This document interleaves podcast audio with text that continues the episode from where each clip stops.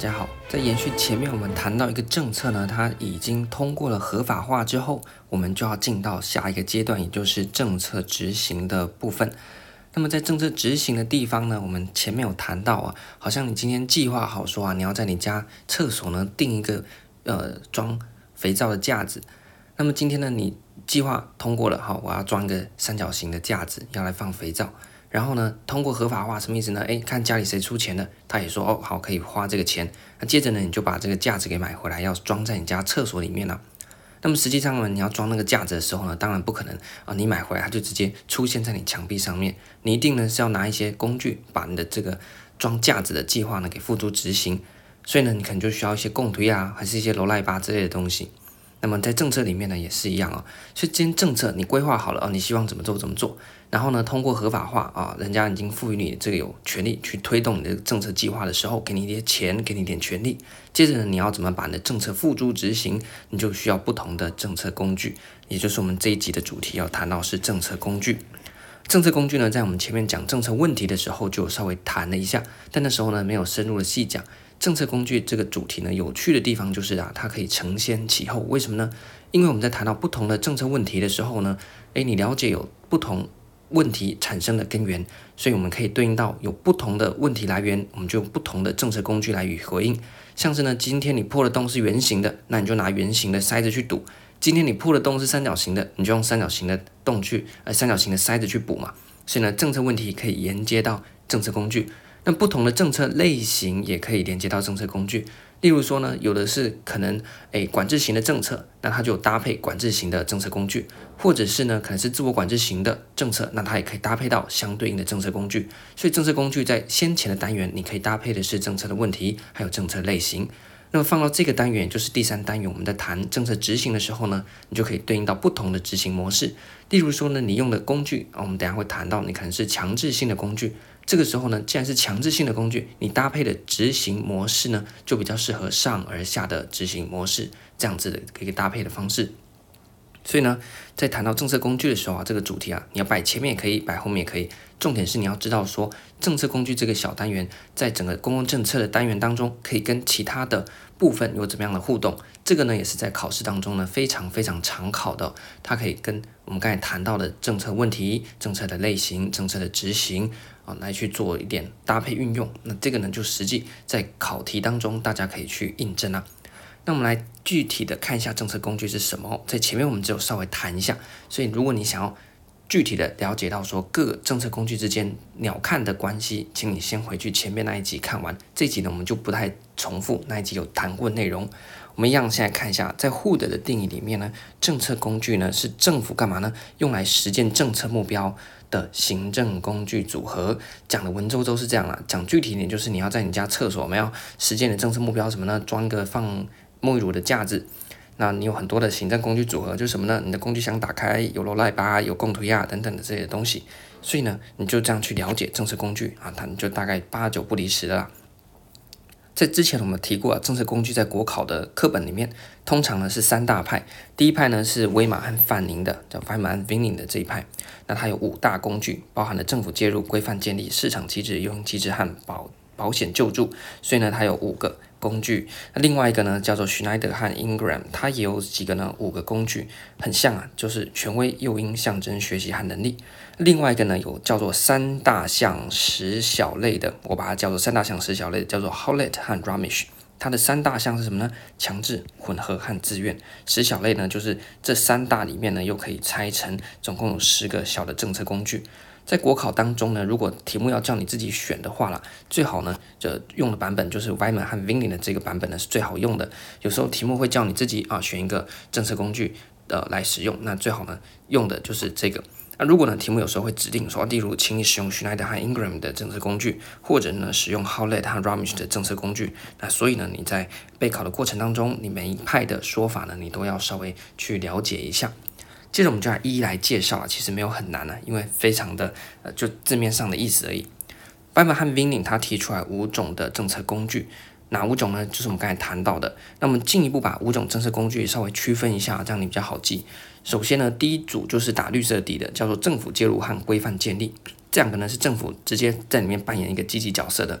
政府介入呢，就是指说啊政府直接提供财货或者是服务，像是针对我们前面谈到公共财的问题，因为呢，你开了一个呃灯塔，啊，像我们前面有谈到绿岛灯塔的故事在 Podcast 上面，那绿岛灯塔呢，它盖在那边，那往来的船只呢都受惠，但是呢，可能我经过一次而已。那我就不想要缴钱去盖这个灯塔，对不对？或者是呢，我觉得我的船灯很亮啊，干嘛需要这个灯塔呢？或我有很好雷达，所以灯塔这种公共财呢，如果交给民间去做呢，大家就不太想出钱，所以这个时候呢，就政府直接介入啊，来政府来盖一个灯塔，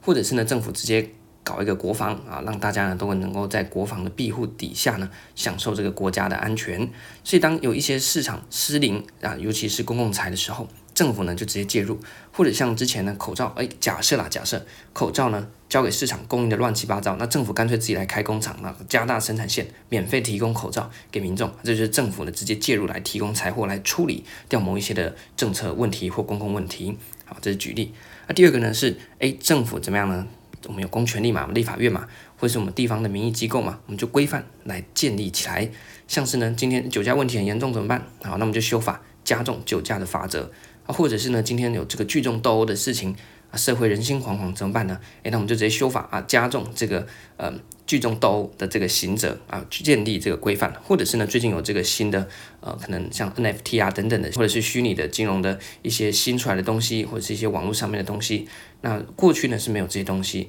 所以它出现的时候呢，一，开始有一些问题产生，有些人被诈骗等等的。它目前呢无法可管啊，政府呢就可能考虑啊，透过立法或公权力的方式呢，开始来介入进行管制，这也是呢一个政策工具。那这两个呢对应到就我们前面谈到啊，是管制型的啊，比较偏向管制型的，政府高权性质比较强的。那第三个呢叫做市场机制，这个呢就是啊，政府呢就把。这个问题的解决方式呢，丢回去给市场来解决，因为市场有一只看不见的手，可以来调控供和需之间。那市场机制的政策工具呢，政府就有三个主要的方式。第一个是自由化，过去呢可能政府抓在手上的，后来发现政府来做没效率，所以要处理它的问题呢，就透过自由化的方式呢，把它去管制化，把它合法化，或者是把它民营化，交给市场去处理，政府自己不要来做了，啊，政府自己做乱七八糟，那交给市场来做，啊，这样比较呢有效率，那他就把它自由化。另外一个呢是，诶，假设呢，它原本呢，诶，可能市场呢没有那么的。呃，有活力，那政府呢就把它促进化，像是授予财产权啊，或创造新财货。例如说呢，像我们谈到水的问题啊，水的这个东西呢，有点嗯、就是大家都可以来用嘛。那但是呢，大家都来用没有管制的时候呢，这个水啊就会发生共有资源的悲剧。这个时候呢，政府就透过诶赋予水权啊，创造一个市场啊，促进这个市场的出现。所以以后呢，你这些大企业啊、大工厂啊用水的时候呢，你就要做一个水权的交易啊，促进他们呢去进行节水啊，或是节碳有碳权的这个措施。第三个是模拟化，就原本呢没有这个市场，那政府呢就创造这个市场。例如说有线电视的频道原本没有这什么什么东西，这个市场根本就不存在。那今天政府呢就把这个有线电视频道的这个播放权，例如说呢有几台电视台嘛，那可能大家要来竞标啊不同的电视频道的这个频率啊，例如说你占用了呃一千的这个频率的话呢，其他电视台就不能用了，不然会打架。那这个时候就是创造一个新的市场，模拟一个新的市场，那把它进行拍卖。或者是呢，用这个特许权的方式啊，也是可以在模拟一个市场出现。那这个就是在市场机制，我们谈到主要的自由化、促进化和模拟化。过去考试呢有直接针对这三个来考，就是问你说市场机制的政策工具是什么东西，那你就要把它给写出来。我们这边只是稍微具体的呃谈一下啦，啊，那详细的东西呢，你要自己回去翻课本，我们没有那么多时间来讲。第四个呢是诱因机制，诱因机制呢就是给你一些好处，或者是给你一些呃。因素呢，让你去做或不做什么事情。那我们在谈的时候呢，可以分成是补助的和课税的。那还有分成供和需的面向，所以我们可以变成一个呃举四个象限的矩阵。首先，我们来看一下在供给面啊，它可以用什么样的补助呢？像是节能补助，例如说呢，诶，你的这些家电呢，如果你是绿能家电的话呢，那政府给你一点补贴；或者是你这个车子呢是可以省油的，那政府给你一点补贴。那如果呢是课税部分的供给呢，我就针对那些业者啊，那这些业者，你的这个生产过程会排放污染的，我就给你课征这个排污费，可以课税，那让你在源头供给面的地方呢，能够符合政府的一些期望你的作为，那就包含了给你点好处，或者是给你点坏处，让你不要去做。那需求面就是针对消费者的部分呢，补助啊，像是消费券，然后你去买绿能电动车，他就给你一点优惠，这个就是需求面给你的补助。那如果课税面需求面呢，就是哎，你要抽烟对不对？你要喝酒对不对？那我就给你课征这个烟酒税，让你在需求的部分呢减少这个相关烟酒的购买，达成政府的目标。所以是诱因机制，诱因机制呢，并不一定都是给好处啦，它可以给你一点负面的好的这个诱因啊，让你呢不要去做它不希望你做的事情。那最后一个呢，就是保险和救助了。那这个呢，就比较少考啊，也比较单纯一点。像是保险呢，我们的全民健保就是一种；救助呢，就是像是发放一些急难救助金啊等等之类的。所以政府在处理问题的时候，Eyman 和 Vining 大致上提出来了五大的工具啊，就是政府介入和的规范的建立，或者是交给市场，或者是呢透过一些诱因的机制来建立、引导民众或者是社会的一些行为。最后呢，就是保险和救助。谈完了第一个版本之后，我们来看一下 Schneider 和 Ingram。那其实呢，它跟前面的那个版本还蛮像的。首先，我们来看一下权威，我要打绿底，为什么呢？它可以对应到前面的政府介入和规范建立。就是说呢，今天 Schneider 和 Ingram 的第一个工具就是政府用它的权威来对人民呢进行管制。例如说呢，诶，闯红灯，对不对？那他就直接说，哦，闯红灯要罚钱，就是用他的权威来让你不要闯红灯。那如果是诱因的话呢，他可能说，哦，你如果不闯红灯，我给你一点好处，或者是呢，诶，给你一点诱因啊，让你去遵守交通规则，但是没有那么强制啊，这个就是诱因，所以不太一样哦。那这个呢，跟前面的诱因机制也是很像，所以我们就不用再多讲。那 Schneider 和 Ingram 他提出来跟前面威马和范宁比较不一样的地方呢，是后面这三个。象征学习和能力啊，什么是象征呢？就是给你一点价值性的肯定啊。例如说呢，我们前面谈到说，如果你希望人民可以去多使用节能家电，那你可以直接给他补助，对不对？它是诱因机制。但是呢，你可能政府没有那么多钱补助啊。好，那我就说，如果你使用节能家电，我在上面给你一个节能标章，好，让你用了之后有一个尊爵不凡的感觉啊，是好像你拿到了一颗星星一样啊。那如果呢，可能哎，你这个表现不好，给你一个闪电；表现好的话，给你一颗星星啊。这个就是呢，政府不用花太多钱，它只是给你一个价值性的肯定啊。有些人呢，为了收集那些呃价值的肯定呢，他就会配合政府来做，这是一个象征。接着第四个是学习啊，学习这个东西呢，就是让民众怎么样呢，去了解到政策。所以今天政府有一个新的政策出来啊，例如说呢，他是要叫你外带使用环保杯。那现在呢是什么政策呢？他说啊，像在台中市，他说如果你外带使用环保杯，店家最少要给你折五块。这是什么呢？诱因，对不对？那如果呢，他是用学习的方式呢，就是让人民知道说，哦，我们有一个新政策，这个政策的意涵是什么东西？那你了解了之后呢，你就会配合的做，这是学习。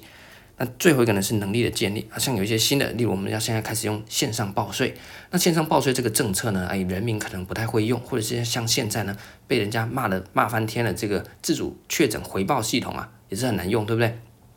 那所以有一些老人家根本就不会用手机啊，你政府怎么还期望他说哦，你会自主回报呢？那如果你家啊，那你就叫你家年轻人帮你填一下啦，诶，那不就接触了吗？很麻烦呐。那所以呢，你像这种新的东西出来的时候，你要让民众有能力来从事政策的行为，像是你确诊了，你要有能力打开你的手机，知道说哦，我要用怎么样自主回报，然后呢，电话怎么填，住址怎么填，然后确诊的这个相关的接触者怎么填啊，这个都是能力建立的部分啊。所以这是 Ingram 和 Schneider 他提出来的五种政策的工具，前面两个跟威马和范宁可以搭配，那后面这几个是他们自己提出来的，你要这样搭配读起来呢就比较简单一点。最后呢，我们来看一下 Howlett 和 Ramish 这个，它跟前面两组呢比较不一样，前面两组呢都是五大工具，对不对？但是呢，Howlett 和 Ramish 呢，他们是三大类十小项这样子的一个区分方式。那他们的三大类是怎么分的呢？就是依照不同的政策工具，它涉及到政府高权的性质的强弱来决定。所以呢，像强制性就是政府啦，扮演非常强势的角色，叫强制性。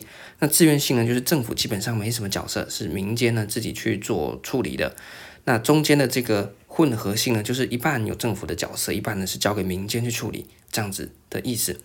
那么强制性呢有三个，第一个呢叫管制，第二个是直接提供，第三个是公营事业。这个管制呢打绿底有没有？还有这个直接提供打绿底，所以它就跟前面我们所谈到的威马和 Vini 的政府介入和规范建立，基本上呢是可以搭配一起看的。那么公营事业呢不用讲嘛，反正就是让政府的事业体来进行一些呃操作。那么另外呢，我们来看另外一个极端叫自愿型的。自愿性的呢，就是政府呢本身呢并不扮演什么太积极的角色啦，所以第一个呢，我们打子底的跟前面可以搭配的，就是交给市场去处理。那么有一些呢，可以交给什么自愿组织去做嘛，像是我们说自我管制型的政策，他们就是交给自愿的组织来去帮政府做一些事情，政府就不用自己介入了。最后呢，有一些可能是透过家庭啊和社区这种基层民间的网络来去帮他做推动的，这也是自愿型的。